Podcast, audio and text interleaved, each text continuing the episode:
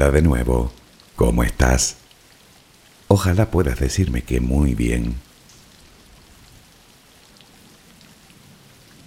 Hoy me gustaría contarte un cuento, una historia que ha durado miles de millones de años y que hoy me gustaría compartir contigo. Es una historia que al menos a mí me parece de lo más apasionante, probablemente porque me toca muy de cerca. Verás, siempre he vivido cerca del mar, concretamente del Océano Atlántico. Me baño en él desde mucho antes de adquirir uso de razón ha sido parte de mi vida y siempre ha despertado en mí un profundo sentimiento de respeto y admiración. Quisiera pensar que a ti te sucede más o menos lo mismo cada vez que estás ante su imponente presencia, tan inmenso, tan azul, tan misterioso.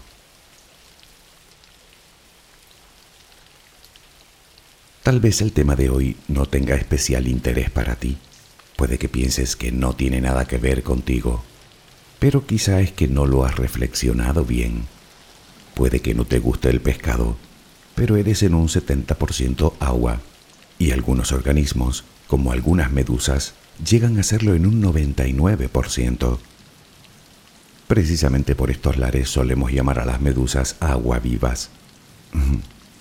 Pero es más, por lo que sabemos hasta ahora, el mar es el medio del que todos procedemos. Todos los seres vivos de este planeta, sin excepción, somos hijos del mar. Así que una parte de tu historia y la mía están ligadas indefectiblemente a la de él. Y de hecho, mucho más de lo que creemos. No me digas que no te pica la curiosidad. ¿De dónde viene todo ese agua? ¿Por qué es azul? ¿Por qué es salada? ¿Te apetece conocer lo que hasta ahora sabemos de la historia del mar, de nuestra propia historia? Relajemos primero cuerpo y mente. Hey, it's Kaylee Cuoco for Priceline. Ready to go to your happy place for a happy price? Well, why didn't you say so? Just download the Priceline app right now and save up to 60% on hotels. So, whether it's Cousin Kevin's Kazoo concert in Kansas City, go Kevin, or Becky's Bachelorette Bash in Bermuda, you never have to miss a trip ever again. So, download the Priceline app today. Your savings are waiting. Go to your happy place for a happy price. Go to your happy price, Priceline. Adquiere la posición que prefieras para dormir. Lo importante es que estés cómoda o cómodo. Puede que no encuentres esa posición ahora. En ese caso, ponte boca arriba, con las manos a los costados y las piernas ligeramente separadas. Relaja los párpados. Intenta que no haya tensión en ellos. Primero realizaremos dos o tres respiraciones profundas, tomando el aire por la nariz y soltándolo por la boca. Hincha los pulmones y vacíalos. Inspira y suéltalo.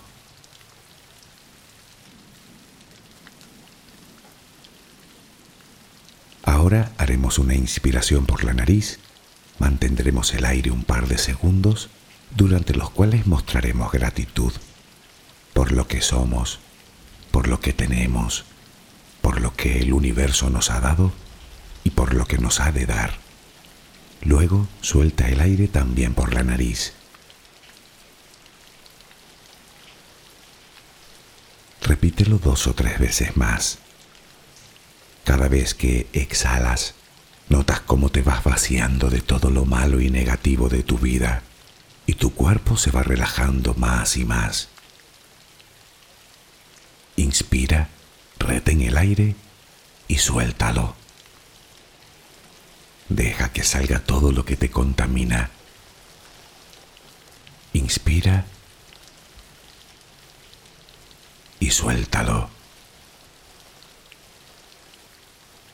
Sigue respirando tranquila y acompasadamente. Intenta hacer la respiración abdominal. dejando que sea el estómago lo que se balancee con cada respiración. Inspira y suelta, sin forzarlo. Inspira y suelta.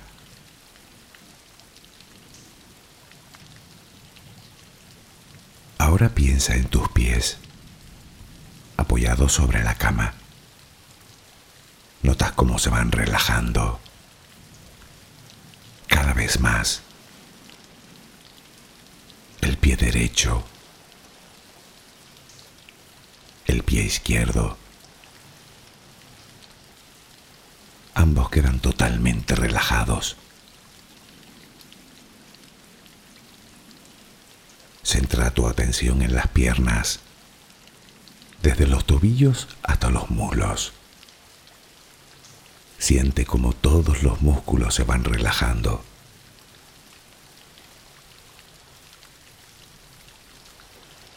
La pierna derecha queda completamente relajada. La pierna izquierda se relaja también. Notas como tus extremidades inferiores han quedado completamente relajadas.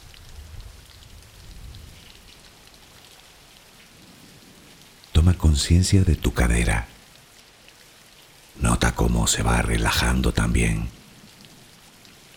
Se relajan los glúteos. Notas el peso de toda la zona.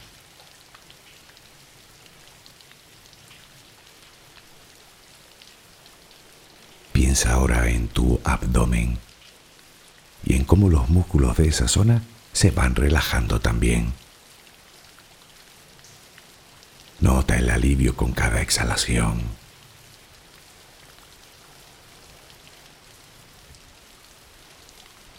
Piensa ahora en tu pecho.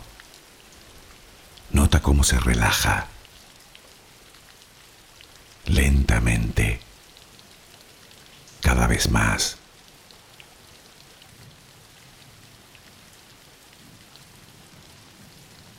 Centra tu pensamiento ahora en tu espalda y en todos los músculos que la cubren,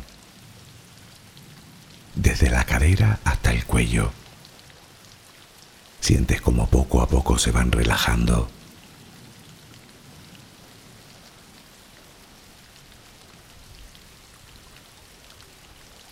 Percibes como los hombros también se relajan.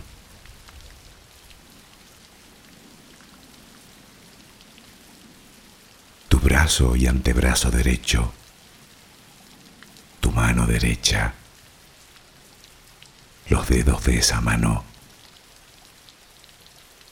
Nota el peso en su conjunto.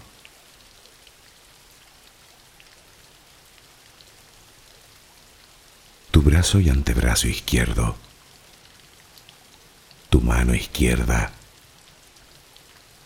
los dedos de esa mano. Nota el peso.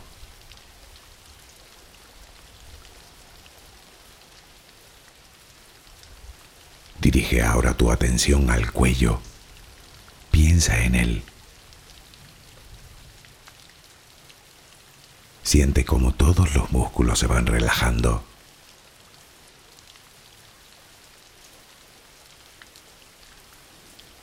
Tu mandíbula. Tus mejillas, tus párpados, tu frente.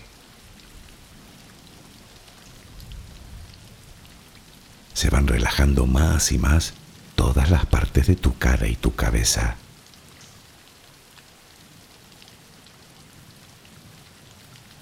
A cada instante sientes como tu cuerpo se va relajando más y más.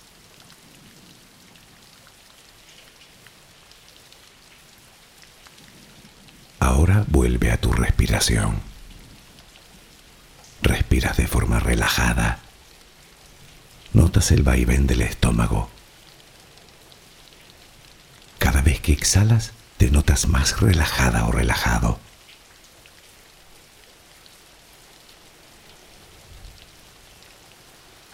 Ahora frente a ti aparece una luz. Mírala. Está ahí.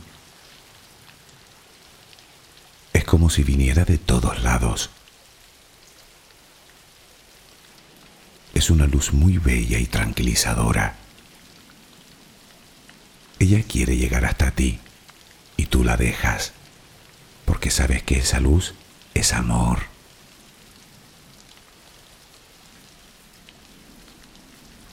Notas cómo impregna cada parte de ti. Notas cómo atraviesa tu piel y comienza a llenarte por dentro. Sientes cómo te va llenando de paz, cómo te va llenando de tranquilidad, cómo te va llenando de amor.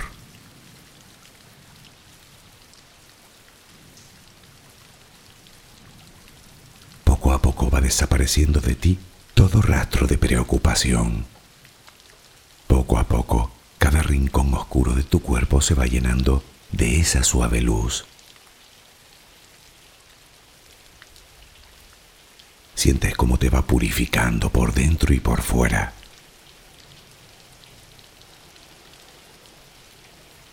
Tomas conciencia de que todo lo que hay en tu interior es serenidad y que ahora mismo no hay nada que temer, porque nada hay que pueda perturbarte. Es el poder de esa luz. La energía más poderosa del universo entra y sale de ti, te inunda, te protege, te enriquece, te purifica. Intenta permanecer en esa sensación de paz, en ese baño de luz. Solo respira serenamente.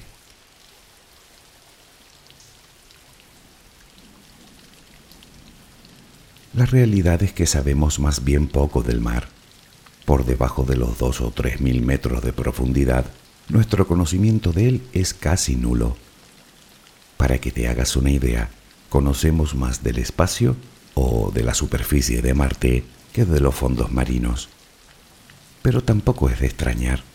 Las condiciones en el espacio son duras, pero las profundidades del mar no es que sean precisamente un entorno amable la temperatura no sobrepasa los cero grados. La oscuridad es total y las aplastantes presiones convierten una pelota de baloncesto en una de béisbol.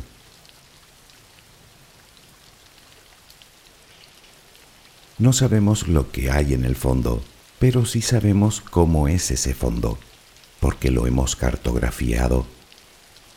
Por eso sabemos que existen enormes llanuras Sabemos que existe una cordillera montañosa que mide cerca de 40.000 kilómetros, con paredes de hasta 3.000 metros de altura, y a la que llaman dorsal mesoatlántica, una cordillera que rodea a la Tierra parecido a como lo hacen las costuras de una pelota de tenis. Sabemos también que existe una fosa de más de 2.500 kilómetros de largo, con profundidades de hasta 11 kilómetros la fosa de las Marianas en el Océano Pacífico. Si colocaras el monte Everest en su punto más profundo, en el llamado Abismo Challenger, y te pusieras en su cima, aún te quedarían casi tres kilómetros de agua para llegar a la superficie.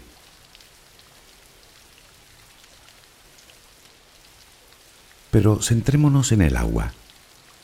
El 71% de la superficie de nuestro planeta se encuentra cubierto de ella. Sin embargo, el volumen de agua con respecto a la masa total del planeta es solo del 0,02% y la mayor parte se encuentra en su superficie, en forma de océanos, mares, lagos, ríos, hielo. Aún así es una cantidad más que considerable de agua. Sin embargo, no parece que la Tierra sea una excepción. Sabemos con seguridad que también hay agua en Marte, en algunas lunas de Júpiter y Saturno y en prácticamente todos los cometas y asteroides. Y esto nos lleva a preguntarnos, Si el agua es tan habitual en nuestro sistema solar, ¿lo será también en todo el universo?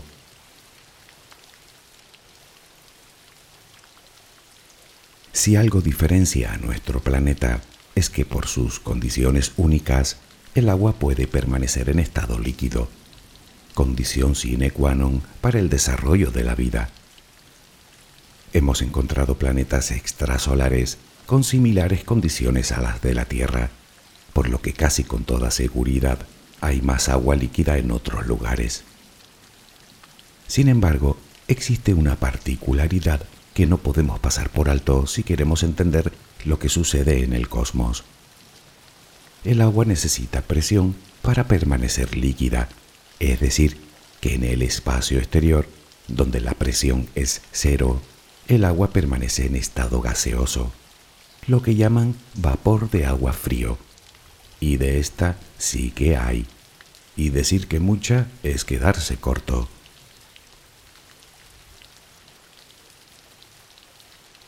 Hace relativamente poco, un grupo de científicos descubrió la mayor y más lejana concentración de agua hallada en el universo. ¿De cuánto estamos hablando? Bueno, pues de 140 billones con B de veces la suma de toda el agua de la Tierra. Dicho de otra manera, 140 millones de millones de veces. Es algo difícil de imaginar. Se encuentra en forma de vapor, girando alrededor de un cuásar. Muy resumido, un cuásar es un fenómeno que se da cuando un agujero negro supermasivo, alojado en el centro de una galaxia muy joven, engulle todo el material que tiene a su alrededor. La energía que se genera en sus inmediaciones es tan descomunal que lo convierte en el objeto más brillante del universo. Pero aún hay más, porque ese cuásar se encuentra a nada menos que 12 mil millones de años luz de nosotros. ¿Qué quiere decir? Es sencillo de entender si tienes en cuenta que cuando observamos ese objeto, lo estamos viendo como era hace 12 mil millones de años. Lo que significa no solo que hay un montón de agua por todo el universo, sino que existe desde que éste era un muy joven.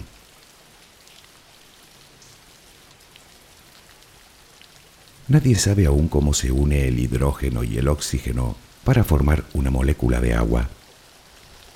Sabemos que todo el hidrógeno proviene del Big Bang, del comienzo mismo del universo, y que el oxígeno es producido por las estrellas.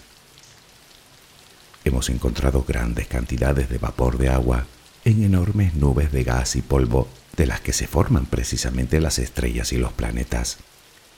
Se cree que es en estas nubes donde se dan las condiciones para que ambos elementos se unan para formar agua. Y si en el fondo de lo que estamos hablando es de entornos estelares, llegamos a la conclusión de que el agua puede ser una de las moléculas más abundantes del cosmos.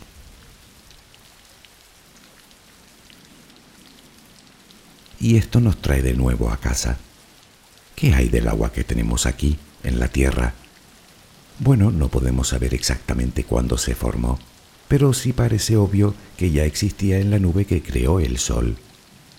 Veamos, se calcula que nuestro sistema solar tiene unos 4.500 millones de años de edad.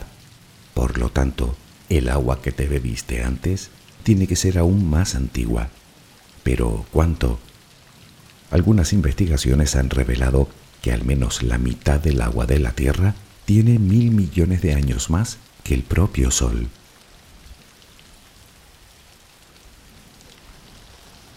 Deducimos pues que el agua ya se encontraba en el disco protoplanetario que giraba alrededor de nuestra estrella en sus primeros compases de vida. La pregunta que cabe hacerse es ¿cómo llegó hasta la Tierra? Esa es una buena pregunta. En realidad no existe una única teoría que intente explicarlo sin embargo, nos centraremos en la más aceptada por la ciencia en estos momentos. Posiblemente hubiera agua mezclada con las rocas que formaron el planeta, por lo que al menos una parte de ella siempre ha estado aquí. Sin embargo, los investigadores estiman que tal cantidad de agua no pudo proceder solo de esas rocas, por lo que gran parte llegó cuando la Tierra ya se había formado. La pregunta es ¿de dónde? La respuesta más obvia son los cometas que se encuentran en los confines de nuestro sistema solar, en la llamada nube de Oort. Y de hecho, así se creyó durante mucho tiempo. Pero determinadas investigaciones parecen indicar que más que de cometas, podría venir de asteroides procedentes del llamado precisamente cinturón de asteroides entre Marte y Júpiter. Pero, ¿cómo llegaron los científicos a tal conclusión?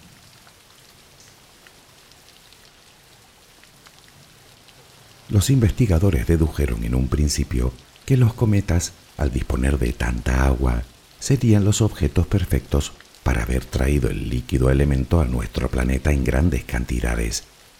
Sin embargo, al analizarlos químicamente, se dieron cuenta de que la mayoría del agua que contienen no es exactamente el mismo tipo de agua que tenemos aquí. Me explicaré. Como sabes, el agua que tú y yo bebemos es una combinación de dos átomos de hidrógeno y uno de oxígeno. El hidrógeno consta de un protón y un electrón. Pues bien, existe un isótopo del hidrógeno llamado deuterio, que se compone también de un electrón y un protón, pero en su núcleo tiene además un neutrón. Este, al tener carga neutra, permite que el átomo permanezca estable. Cuando se unen dos átomos de deuterio con uno de oxígeno, forman lo que llaman agua pesada. El aspecto que tiene es el mismo que el del agua normal, pero es un 11% más densa y desde luego no es apta para el consumo. En la Tierra hay pequeñas cantidades de agua pesada, pero desde luego la mayoría es de la otra, por lo que de algún otro lado más tuvo que venir.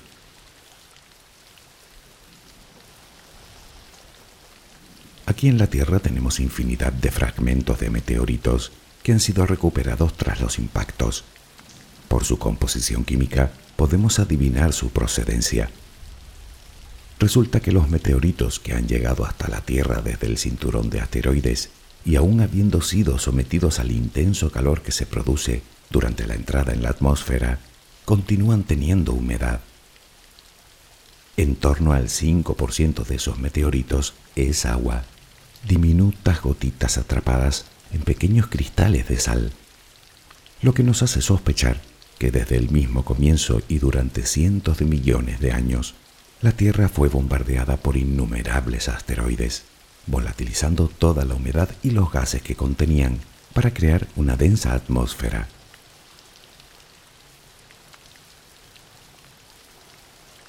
En un principio, hace unos 4.500 millones de años, la Tierra era una enorme esfera de lava incandescente con vastos océanos de material fundido.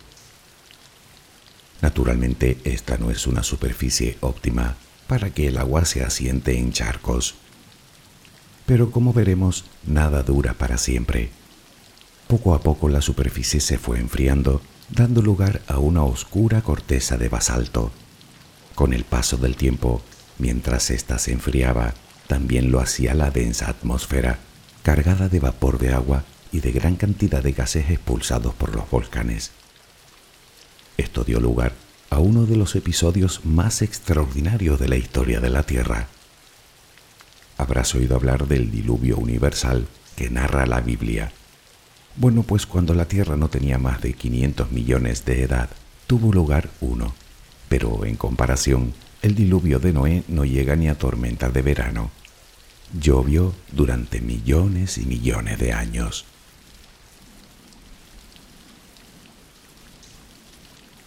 Hace unos 4.000 millones de años, el 90% de nuestro planeta ya estaba cubierto de agua. Había nacido el mar, un inmenso océano de color verdoso debido a la gran concentración de hierro disuelto en sus aguas e interrumpido por pequeñas islas de origen volcánico que continuaban expulsando gases al exterior.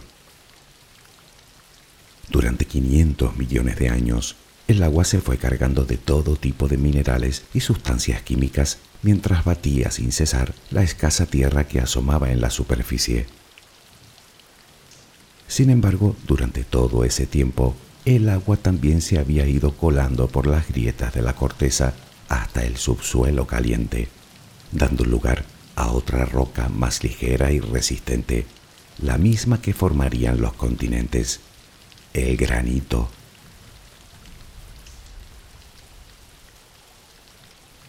Hace unos 3.500 millones de años, la Tierra entró en un nuevo episodio volcánico. Toda la corteza terrestre se resquebrajaría debido a las intensas presiones producidas por el calor interno del planeta, formando enormes placas sobre las cuales los primitivos continentes comenzarían a desplazarse. A partir de ahora, gran parte de la lluvia caía sobre esas masas de tierra, arrastrando con ella todo tipo de minerales que estaban o bien mezclados con la roca o que habían sido expulsados por los volcanes. Habían dos muy comunes, el sodio y el cloro, que se unen para formar cloruro de sodio, lo que llamamos comúnmente sal, la misma que le pones a la comida. Durante millones de años, las lluvias fueron llenando el mar de elementos químicos y sales minerales, entre ellas la sal común, hasta llegar a ese 3,5% de media que existe en la actualidad en los mares y océanos. No obstante, debes saber que el mar hoy en día contiene en distintas proporciones todos los elementos químicos de la tabla. Sí, oro también, y plata, y azufre, y magnesio. El problema es que las concentraciones son tan pequeñas que extraerlo costaría más que lo que vale el mineral en sí.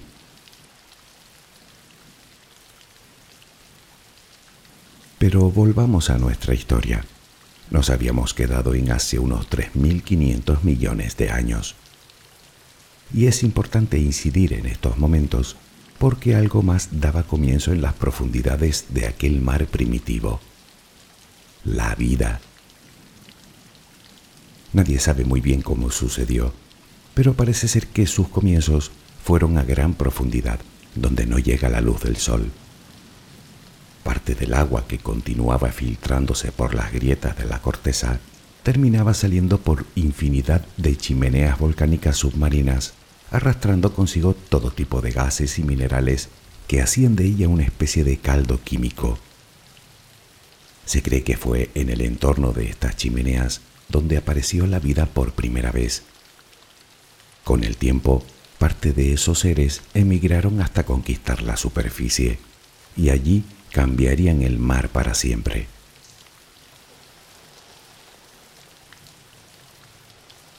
Aparecieron las algas y con ellas la llamada fotosíntesis, una forma de extraer la energía del sol y de la que se desprende un subproducto muy conocido, el oxígeno. Durante miles de millones de años, todo ese oxígeno, antes de ser liberado en la atmósfera, se fue disolviendo en el agua. Para el mar, este hecho tuvo una curiosa consecuencia. Recuerdas que hasta ese momento era de color verdoso por la gran cantidad de hierro disuelto en él, pues el exceso de oxígeno fue oxidando todo ese hierro que se depositó en el fondo marino en forma de mineral ferroso. Te interesará saber que todo el hierro que te rodea, el de los vehículos, edificios, herramientas, enseres de cocina, procede de ahí. Pero el hecho de que todo el hierro se fuera al fondo traería otra inesperada consecuencia. El mar se tornó por fin del color azul que vemos hoy. En realidad es el tono que adquiere el agua cuando se concentra en cierta cantidad. Absorbe la radiación solar reflejando los tonos azulados en función de distintos factores como la profundidad, las corrientes o la propia atmósfera. Podrás verlo de azul más claro o más oscuro, o más grisáceo o más verdoso.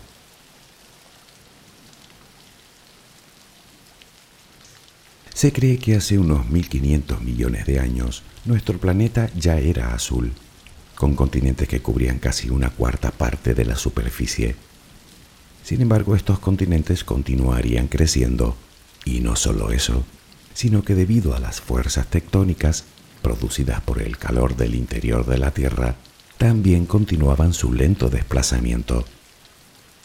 Hace unos mil millones de años, todas esas masas de tierra terminaron uniéndose para formar un supercontinente, Rodinia. Aunque probablemente se pareciera más a Marte que a la Tierra, ni rastro de vida en una superficie rocosa calcinada por la radiación solar. Naturalmente, si toda la Tierra estaba agrupada en un solo continente, el resto debía ser un inmenso océano.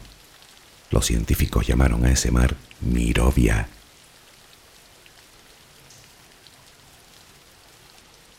Rodinia trajo también drásticas consecuencias para nuestro planeta.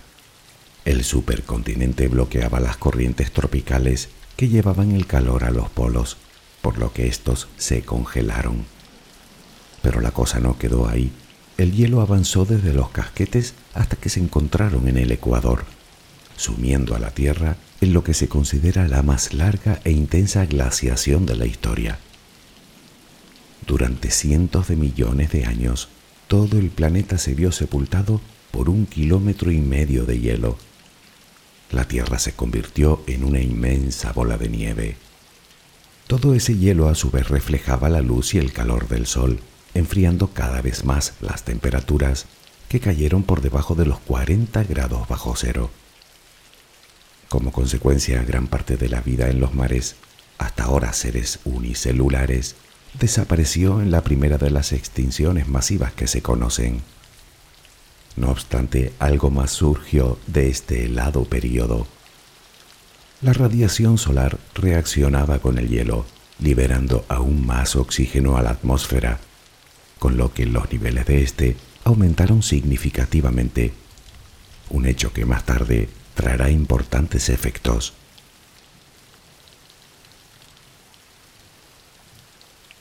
Sin embargo, debajo de todo ese hielo, algo comenzaba a suceder. Hace unos 750 millones de años, Rodinia empezó a romperse, desgajándose de grandes masas de tierra que volverían a formar continentes independientes. La actividad volcánica entró en un nuevo episodio mucho más violento. Todo ese calor fue rompiendo la gruesa capa de hielo liberando en la atmósfera una ingente cantidad de dióxido de carbono, creando lo que hoy conocemos como un efecto invernadero.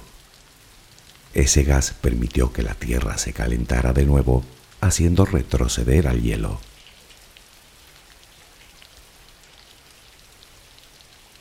Doscientos millones de años más tarde, la Tierra volvía a ser azul, con varios continentes a la deriva y mares poco profundos donde la incipiente vida había incrementado aún más los niveles de oxígeno en la atmósfera hasta más o menos llegar a los niveles que tenemos hoy.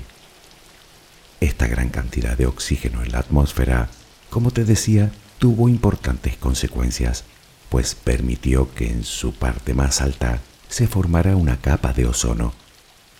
Esta capa protegía a la Tierra, y de hecho lo sigue haciendo, de la letal radiación del Sol. Esta circunstancia permitiría que mucho tiempo más tarde la vida saliera del mar y conquistara tierra firme. Pero no adelantemos acontecimientos.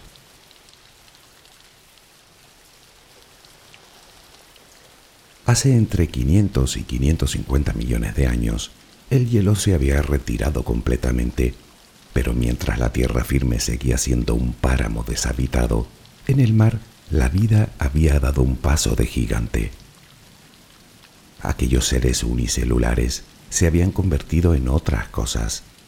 Parece ser que la gran disponibilidad de oxígeno y las cálidas temperaturas permitieron en muy pocos millones de años que la vida pasara de seres microscópicos a animales complejos, a todo un mundo de depredadores y presas. A este fenómeno se le llama explosión cámbrica. Asombrosas cantidades de conchas y caparazones de billones de seres que evolucionaban por todas partes comenzaron a acumularse en el fondo marino. Con el tiempo los sedimentos fueron cubriendo todos esos restos, compactándolos. Millones de años más tarde, unos tipos que se hacían llamar egipcios utilizaban ese material para hacer enormes mausoleos en forma de pirámide con algo que hoy se conoce como roca caliza. Mientras la vida en el océano se desarrollaba rápidamente a seres cada vez más complejos, las placas tectónicas continuaban su marcha inexorable, cargando sobre ellas a los continentes. Y lógicamente pasó lo que tenía que pasar. Hace unos 300 millones de años, los pequeños continentes volverían a unirse en otro supercontinente, Pangea. Toda esa tierra estaba rodeada de otro enorme océano, Pantalasa. Pero algo más ocurría en aquel momento. La Tierra gozaba de su capa de ozono que protegía a los seres vivos de la radiación solar. Y las plantas lo sabían desde hacía más de 100 millones de años. De hecho, la Tierra en ese momento estaba cubierta ya por inmensos pantanos tropicales. Esto permitió que la vida compleja de los mares comenzara a conquistar la Tierra. Varios millones de años después, aquellos primeros seres darían paso a la era de los reptiles.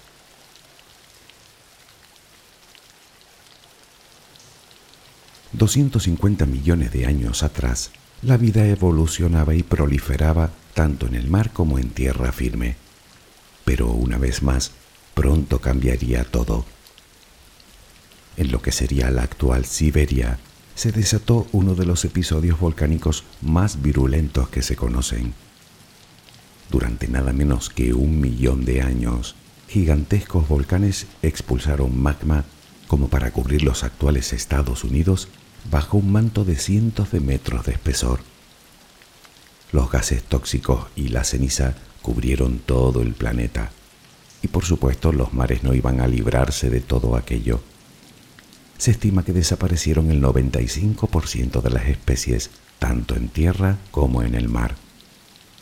Pero por fortuna, unos millones de años más tarde, las temperaturas se estabilizaron, la lluvia ácida cesó y la vegetación regresó la vida volvía a hacerse con el mundo.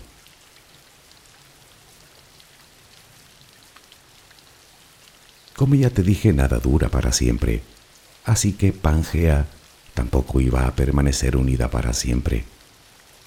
Unos 60 millones de años después de todo aquello, el supercontinente, dominado ahora por los dinosaurios, comenzó a romperse. Se crearon dos grandes masas de tierra, Gondwana y Laurasia, y en el centro el mar de Tetis, lo que luego sería el Océano Índico. A todo esto la ingente cantidad de restos orgánicos de millones de generaciones de todo tipo de criaturas se depositarían de nuevo en el lecho oceánico, donde tras ser sepultados por los sedimentos darían lugar a uno de los recursos que conoces muy bien y sin los cuales la historia del hombre no sería la misma. Me refiero al gas natural y al petróleo.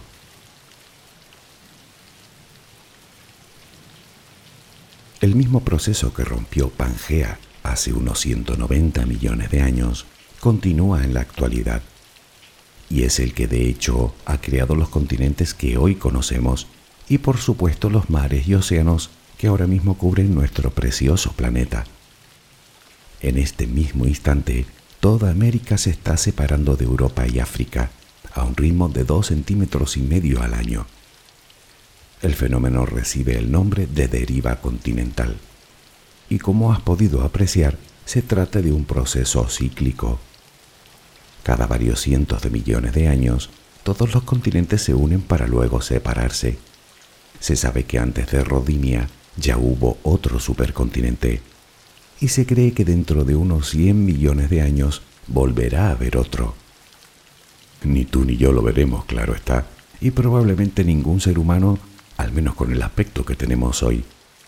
En cualquier caso, a ese futuro supercontinente se le ha puesto el nombre de Amasia, precisamente porque América colisionará con Asia.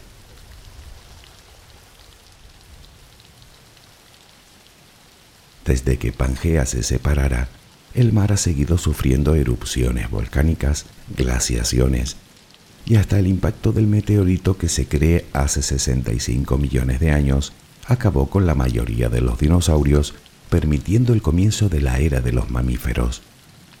Pero siempre ha logrado recuperarse. Muchas especies se han extinguido y otras muchas han evolucionado, dando lugar al extraordinario abanico de criaturas que lo pueblan hoy. De hecho, todos los años se descubren decenas de nuevas especies, lo que nos lleva a la pregunta de cuántos misterios más albergará y si llegaremos a descubrirlos todos.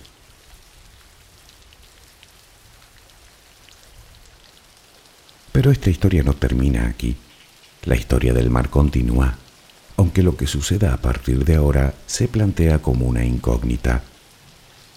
Nuestros bellos océanos se enfrentan a un reto al que nunca se habían enfrentado. Nosotros. Por primera vez en cuatro mil millones de años, el destino de los mares depende de una sola especie, de lo que el ser humano quiera hacer con él. Han sido infinidad los acontecimientos que han tenido que suceder para que tú y yo estemos aquí. Podríamos decir incluso, y sin excesivo miedo a equivocarnos, que somos el producto de un montón de casualidades cósmicas, geológicas y biológicas. Pero si debemos destacar una por encima de todas, esa es la aparición del mar, donde surgió la vida, y por ende el largo camino evolutivo que ha llevado hasta tu existencia y la mía. Tal vez vaya siendo hora ya de darle un respiro y empezar a agradecerle toda la generosidad que ha tenido a bien ofrecernos. ¿No te parece? Al fin y al cabo, no somos sus dueños, somos sus hijos. Espero que mañana tengas una maravillosa jornada. Que descanses. Buenas noches.